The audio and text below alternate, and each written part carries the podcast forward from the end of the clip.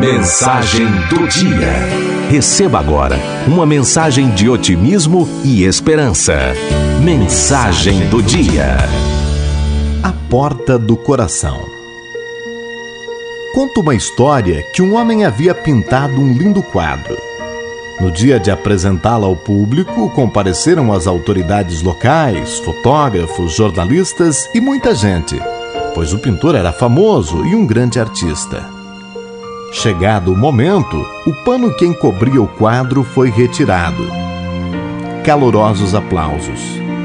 Era uma impressionante figura de Jesus batendo suavemente a porta de uma casa. O Cristo parecia vivo. Com o ouvido junto à porta, ele parecia querer ouvir se lá dentro alguém respondia. Todos admiravam aquela obra de arte um observador curioso, porém, achou uma falha no quadro. A porta não tinha fechadura e foi conversar com o artista.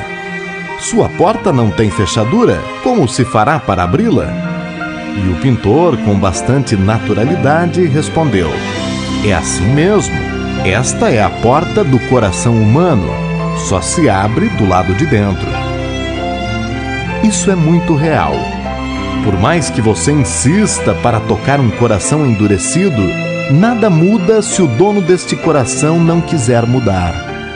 Se você convive com pessoas de difícil trato, lembre-se de abrir as portas de seu próprio coração e buscar, dia após dia, sua reforma íntima, desenvolvendo mais paciência e compaixão em seus pensamentos e atos. Pare de esperar reconhecimento de quem ainda não é capaz de ver nada além de sua própria imagem. E, ao invés de se lamentar pelo desamor de alguns que o rodeiam, não revide as ofensas, nem lance condenações. Não estou dizendo para você engolir as injúrias e fazer de conta que nada aconteceu. Não. Apenas, sem cobrar nada do outro, tome a madura decisão de alterar sua vida no que for preciso, para que o outro entenda que você merece ser tratado com amor e respeito. Quando criança, é mais fácil para pais e educadores trabalharem as mudanças e ensinar posturas positivas para ela, com amor e assertividade, dizendo não quando for necessário, sem culpas.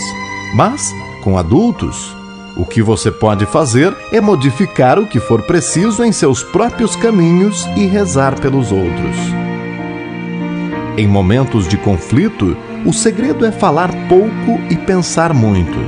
Com pensamentos e visualizações otimistas e sua atitude de autorrespeito, você não abrirá as portas dos corações das criaturas complicadas, mas despertará nelas um sutil desejo de tirar os cadeados que aprisionam suas chances de serem felizes. Cada um tem seu tempo de acordar para a vida. Respeite esse tempo e dê o melhor de si para que seja exemplo de renovação e crescimento interior. Portanto, sem querer mudar ninguém a não ser a si próprio. Desfaça-se das ilusões. Pare de dar murro em ponta de faca e cuide-se bem.